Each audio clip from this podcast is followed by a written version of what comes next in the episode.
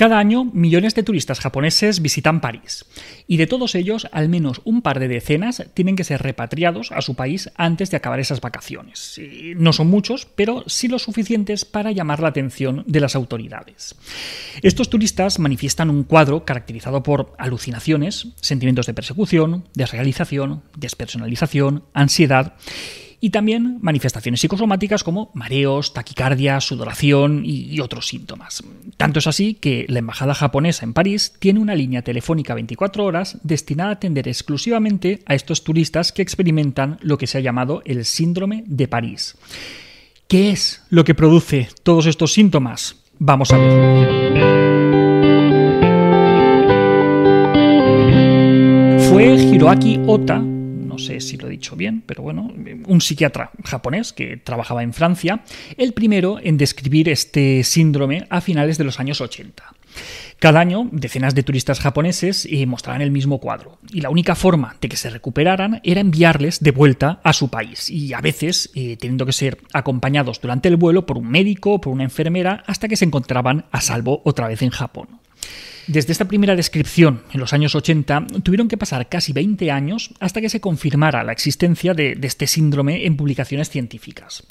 Todos los casos tenían un mismo perfil, sobre todo mujeres, alrededor de los 30 años y con elevadas expectativas de lo que se iban a encontrar en su viaje. Y se ha visto que son precisamente estas expectativas las que juegan un papel más importante en el desarrollo de este síndrome. París es un destino exótico, muy valorado por, los japoneses, pues, tanto más como para nosotros lo pueda ser Japón. Pasan buena parte de su vida idealizando París, sus calles, su cultura, sus museos, los croissants, bueno, no sé si los croissants, pero bueno, pues viendo en bucle una y otra vez a Amélie y deseando pasear por sus calles. Hasta que un día finalmente pueden permitírselo y allá que van. ¿Y qué es lo que pasa? Pues que conforme bajan del avión se encuentran discutiendo con un taxista maleducado que les quiere llevar al hotel por el camino más largo. Y camareros que, gritan y, que se enfadan con los clientes que, no hablan un francés fluido. Ciudadanos que, se ríen de los turistas orientales. Pues toda esa visión idealizada que durante años habían construido de, una ciudad romántica, bohemia, eh, tranquila, pues ¡pum! se derrumba de golpe ante el bullicio, el estrés, las, prisas pues, de cualquier capital europea. Y entonces entran en shock. Para los japoneses, que, son una sociedad pues, más educada, más, más servicial, que, raramente elevan la voz con enfado, pues, la experiencia de, su sueño convirtiéndose en una pesadilla pues, es, es too much las características de este síndrome eh, pueden recordar a algunas personas a otros síndromes psiquiátricos también curiosos, como por ejemplo el síndrome de Stendhal o el síndrome de, Jerusalén. E, el primero, el, de Stendhal, es, una respuesta que tienen algunas personas cuando se exponen a obras de arte de gran belleza y está caracterizado por elevado ritmo cardíaco, temblor, palpitaciones, ¿vale?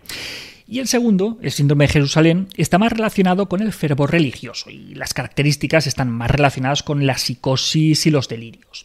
En este caso, en el del síndrome de Jerusalén, el visitante que, va a Tierra Santa empieza a identificarse completamente con algún personaje del Antiguo o del Nuevo Testamento y empieza a actuar como, como si fuera ese personaje.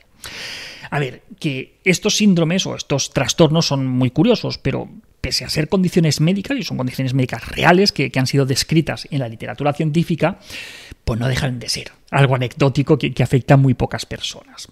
Sin embargo, lo que hay detrás del síndrome de París es algo que sí que nos puede afectar a todos, y como os decía, está relacionado con las expectativas que a veces nos construimos acerca de una realidad. Ya hemos hablado muchas veces del papel que tienen las expectativas a, la hora de influir en, cómo percibimos una realidad determinada. Por ejemplo, acordaos del efecto Pygmalion y el, experimento de, Rosenthal y, Jacobson. Pues esto del síndrome de París sería como un ejemplo extremo de la desilusión que podemos experimentar cuando eh, durante mucho tiempo hemos estado idealizando algo y cuando por fin llega ese momento vemos como la realidad no es como la habríamos imaginado.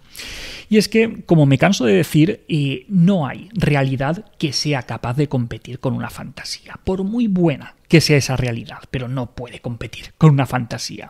Por ejemplo, yo recuerdo la, leche, el tortazo que me di cuando entré a estudiar psicología. Y durante tiempo yo había idealizado lo que era estudiar psicología, me lo imaginaba como algo mucho más creativo, mucho más, mucho más bohemio, aprender y trabajar con el inconsciente. Y claro, llegas y te pones a estudiar psicometría, análisis de datos, biología, endocrinología. El tortazo fue la leche. O sea, lo que os cuente es, es poco. Y lo mismo les pasa a muchas personas, por ejemplo, pues, con la maternidad o, con la paternidad.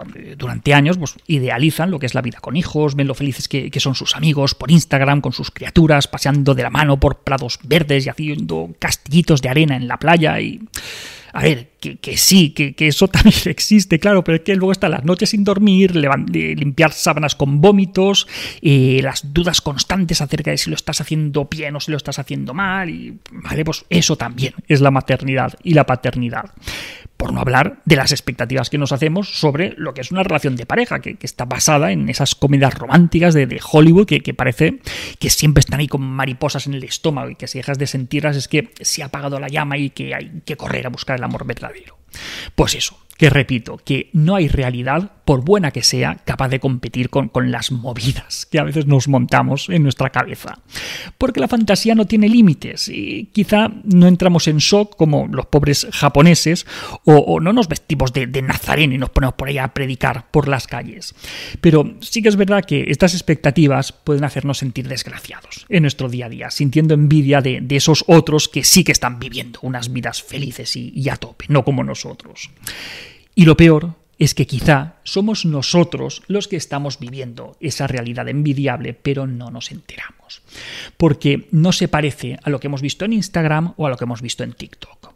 Lo dicho, que cuidado con las expectativas y cuidado con la idealización, que luego el chasco puede ser muy grande.